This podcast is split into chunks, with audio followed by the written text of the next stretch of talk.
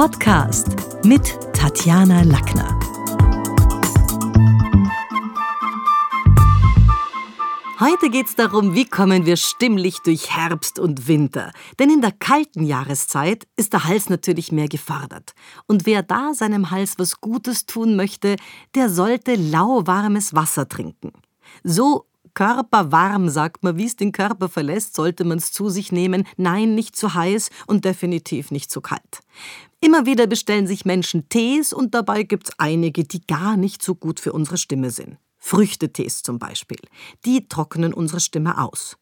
Kamille beispielsweise mag für den Magen oder gegen Entzündungen heilsam wirken, doch ausgerechnet für unsere Stimme tut sie gar nichts und ist sie gar nicht geeignet. Und auf der anderen Seite gibt es einige Tees, die unserem Sprechorgan richtig gut tun, aber dafür gar nicht so schmackhaft sind. An was denke ich da? Gut für unsere Stimme ist Käsepappeltee, Käsepappeltee, Salbeitee, aber der ist nicht jedermanns Sache. Ingwer- und Lindenblütentee schmeckt dafür vielen. Und den kann man auch mit Honig süßen, das funktioniert. In den letzten 30 Jahren haben wir auf die Gefahren rund um die Stimmhygiene und Sprechstimme aufmerksam gemacht. In der Schule des Sprechens, wo Moderatoren, Berufssprecher, Lehrer und Politiker ausgebildet werden, geht es natürlich auch darum, wie können wir unsere Sprechwerkzeuge fit halten. Denn ja, ein Lehrer kann nicht sagen, ich bin heute stimmlich indisponiert, in die 7D gehe ich nicht Mathe unterrichten. Das sind alles Berufssprecher, die auch arbeiten müssen, wenn sie Halsweh haben. Und deswegen habe ich mir mal überlegt, so ein bisschen zusammenzufassen, was sind denn so Gefahren für unsere Stimme? Also klar ist, dass Lokale, in denen laute Musik gespielt wird, wo permanent ein Geräuschpegel drauf ist, über den man drüber reden muss, wenn man sich mit jemandem unterhalten möchte oder den es zu übertönen gilt, dass das nicht gut ist für unsere Stimme. Noch dazu, wenn dort dann auch noch geraucht wird, das ist eine doppelte Belastung. Warum? Passives Rauchen ist einfach schlecht für die Schleimhäute. Es reizt die Schleimhäute, es trocknet sie aus. Da muss man nicht einmal selber den Glimmstängel in der Hand halten. Es reicht schon beim Passivrauchen. Kommt es auch zu Teerablagerungen, Austrocknung und Verkleben. Das ist einfach nicht super. Gesunde Stimmen halten grundsätzlich, und das will ich jetzt auch mal klar machen, viel aus. Ein gesunder Sprechapparat hält eine ganze Menge aus, aber wenn beim Hals bereits angeschlagen ist, dann sind Alkohol oder auch scharfe Gewürze wirklich Gift.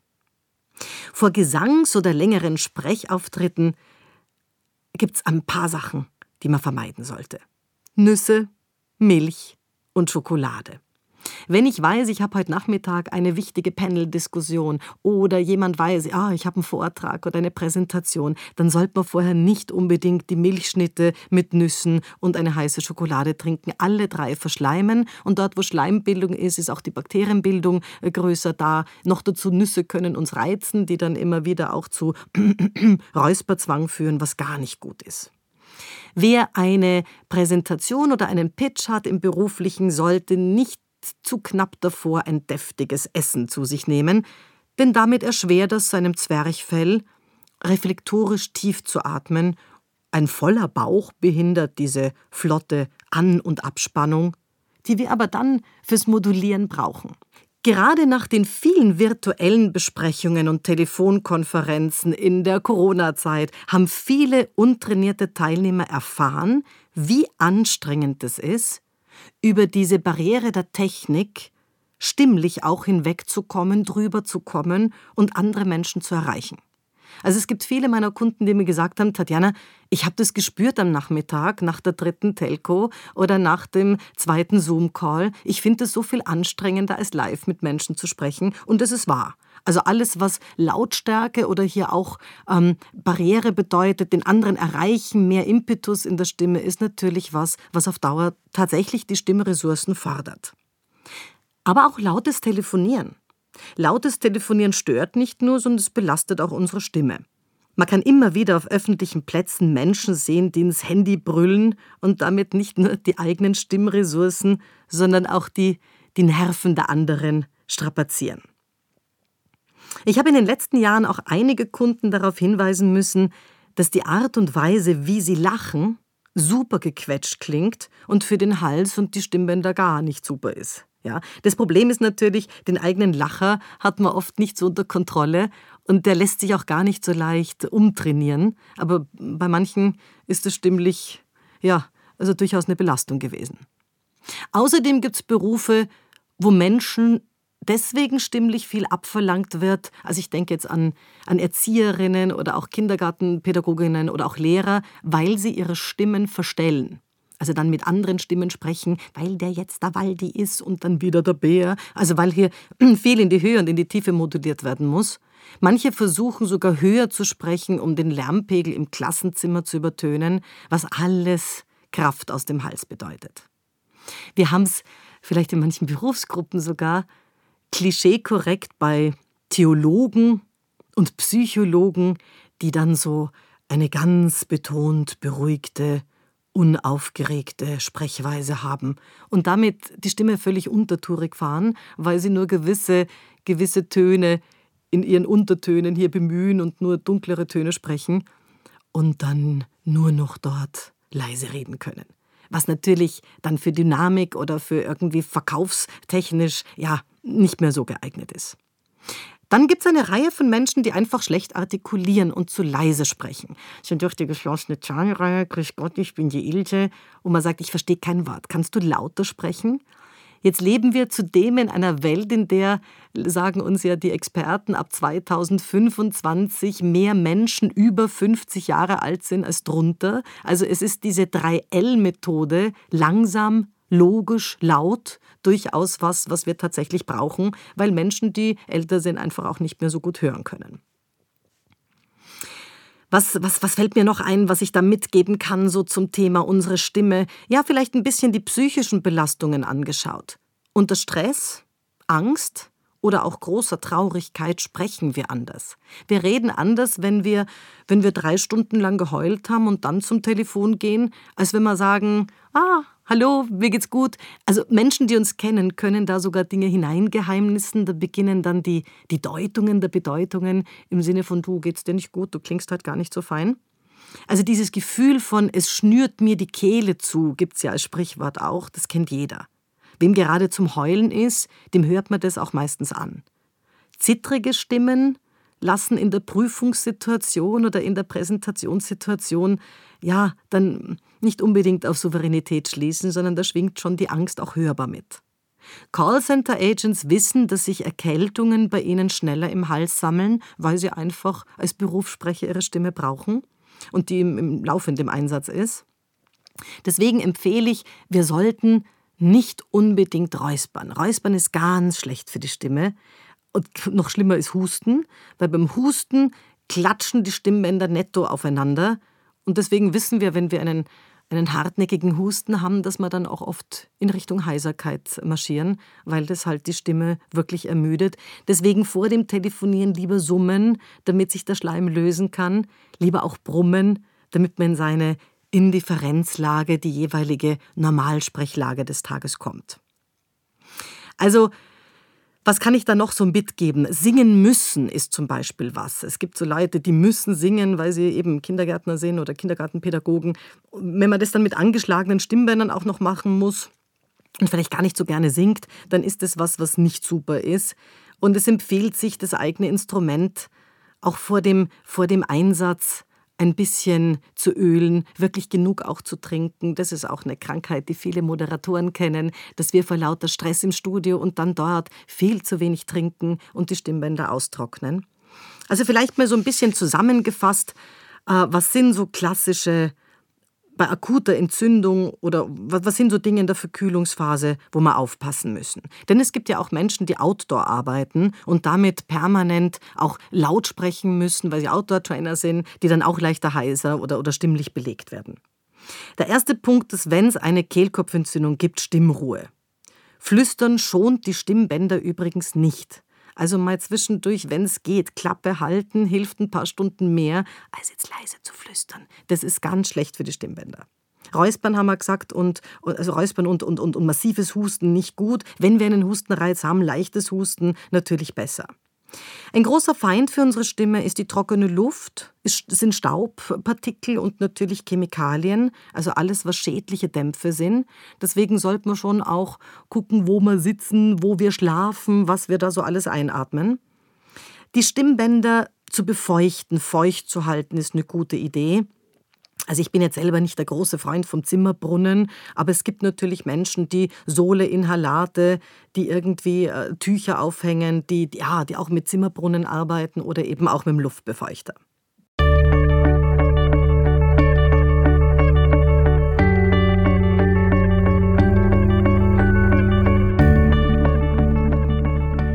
Ich finde, manchmal muss man auch über die Nase arbeiten, wenn man hinten das Gefühl hat, da wo das Zäpfchen ist, dort entwickelt sich eine Entzündung. Da gibt es also ganz, ganz coole Nasenölsprays bei trockenen und gerade wenn der Winter lang dauert, dann haben wir sehr oft auch gereizte Nasenschleimhäute.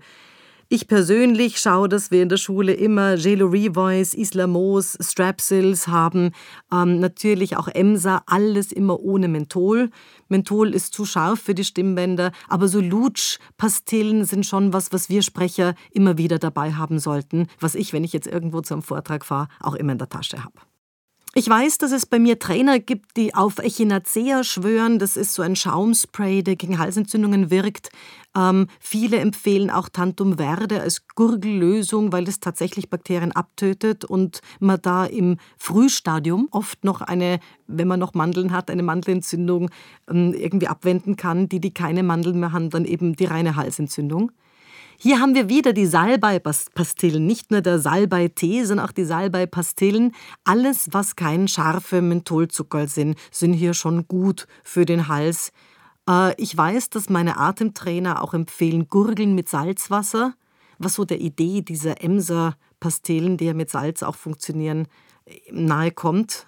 Auch wieder mit, das muss man mögen. Ja, also ich, ich persönlich bin jetzt kein Fan von Salzwasser, aber es ist auf jeden Fall was, was auch hilft. Was eins der Geheimrezepte ist, das ich mitgeben kann bei einer Kehlkopfentzündung, wenn man so einen trockenen Kehlkopfbereich, Rachenkatar hat, dann ist es über Nacht so ein Wettex sich zu nehmen, da Öl drauf zu geben. Ich finde gut, wenn man kein Olivenöl nimmt, weil es stinkt einfach, sondern wirklich Speiseöl drauf gibt, äh, das an den Hals hinhält, denn man kommt an den Kehlkopf nicht über Schlucken oder über die Nase oder den Hals hin. Man kommt tatsächlich nur von außen ran und deswegen auf ein Wettex Öl drauf und zwar anständig Öl, äh, das an den Hals und dann mit einem Schal, der auch schmutzig werden darf, einwickeln äh, und über Nacht über Nacht dort lassen. Das ist tatsächlich, was dieser Ölwickel, der hilft. Das hat mich schon viele Male gerettet am Abend davor, wo ich gedacht habe, ich habe so einen, einen, einen, einen rauen Kehlkopf und am nächsten Tag war die Stimme wirklich wieder da. Gegen Husten gibt es so Hausmittel von Esslöffel, Teebaumöl, eben auch Ölwickel. Äh, alles, was in Richtung Honig, lauwarm und morgens nüchtern geht, funktioniert da. Eibischtee wird auch gerne empfohlen. Äh, ich weiß von meinen Stimmmodulationstrainern, dass sie bei äh, Rachen und Laryngitis und Entzündungen rund um, um den Kehlkopf auch Rotlichtbestrahlung empfehlen. Es gibt ja manche, die haben daheim so nicht nur den Föhn, sondern auch das Rotlicht. Also ich würde es jetzt nicht extra kaufen. Ich persönlich schwöre auf den Pariboy. Der Pariboy ist ein Kaltinhalationsgerät. Ich mag keine warmen oder heißen Töpfe, wo man sich verbrennen kann und wo es dann dampft, sondern ich habe daheim einen Pariboy. Da kann man gut eine Mischung reingeben aus Kochsalz, Bepanthen und das kann man genauso inhalieren. Also alles, was so Kehlkopf, Mandeln, Entzündung des Halses, da gibt schon wirklich Dinge, aber natürlich ist der Weg zum Facharzt, zum Phoniater, ist immer sinnvoll, bevor man da zu Hause zu lange rumdoktert, das ist ja eh klar. Bei Entzündungen der Stimmbänder, und das ist unüberhörbar, gibt es keine andere Lösung außer Schweigen. Man kann das feststellen mit dem Summtest, wenn die Stimmbänder nicht einmal dann mehr schließen, wenn man leise mm, versucht, irgendwas zu summen, dann ist es definitiv etwas. Also hier absolute Stimmruhe. Ein ganz wichtiger Punkt ist auch, verheizen Sie Ihre Stimme nicht. Also obwohl wir sieben Monate in beheizten Räumen verbringen, ist es natürlich, und, und wir brauchen Wärme, eh klar, aber man darf nicht vergessen, dieses Heizen, die Luftqualität, das macht schon auch was mit unserer Stimme. Natürlich ist für unseren Hals das Sommerklima, wo wir draußen sein können, besser als das Winterklima. Trockene, warme Luft, die permanent Feuchtigkeit hat, ist besser für uns. Überheizte Räume mit zu trockener Luft verdicken nicht nur das Blut und belasten unser Kreislaufsystem, sondern die gehen auch massiv auf den Hals. Und da gibt es so ein bisschen eine, eine Geschichte, wie sollte denn zum Beispiel für Schlafen, wie sollte da die optimale Raumtemperatur sein? Da streite ich auch immer mit meinem Mann, der es sehr warm braucht, ich als Sprecher. Ähm, ja, ich brauche schon auch warme Orte, aber es darf nicht überall überheizt sein. 55 Prozent beim Schlafen Luftfeuchtigkeit bei einer Raumtemperatur zwischen 16 und 18 Grad ist so Optimum. Mir persönlich, ja, ist das auch zu kalt, aber die von meinem Mann angestrebten 24 bis 25 Grad sind definitiv nicht super für den Hals. Dann haben wir vorhin schon mal kurz über den Luftbefeuchter gesprochen. Also für eine Befeuchtung einer 100 Quadratmeter Wohnung beispielsweise benötigt man vier bis sechs Liter Wasser. Es ist auch was, manche haben Luftbefeuchter, geben da aber einfach zu wenig rein oder da ist auch zu lange abgestandenes Wasser drinnen. Vier bis sechs Liter, je nach Beschaffenheit klarerweise. Ich finde, ich find, es langt auch, wenn man auf die Heizkörper, da gibt es ja so Dinge, wo man Wasser reingeben kann, damit es ein bisschen verdampft. Ähm, Wassersteine mit Pumpe finde ich gar nicht notwendig. Ich finde, es langt manchmal, wenn man Tücher aufhängt oder eben an die Heizkörper auch Wasser befeuert. Es ist wichtig für die Stimme. Die Stimme braucht auch von außen ein bisschen Feuchtigkeit. Das Fazit? Einerseits ist der Stimmapparat hochempfindlich, wenn er schlecht behandelt wird. Andererseits ist er super robust wenn wir ihn ordentlich pflegen und ein bisschen was dafür tun. Eine Stimme, die richtig funktioniert, hält Belastungen stand. Bis zu 10, 12 Stunden sprechen sind dann kein Problem, wenn die Stimme echt fit und in Ordnung ist. Die Kehlkopfmuskulatur muss allerdings ständig trainiert werden, weil das ist eben auch ein Muskel. Rund um die Stimme sind auch Muskeln, die trainiert werden müssen, genauso wie Muskeln, die wir für den Sport brauchen. Zudem erschlafft unsere Muskulatur mit den Jahren. Natürlich haben wir mit 80 nicht die gleiche Muskelkapazität wie in jungen Jahren. Und Stimmtraining ist in einer, also ich finde es in einer Welt, die auf Sprache zentriert ist, essentiell. Eine gut klingende Stimme ist bereits klares Kapital.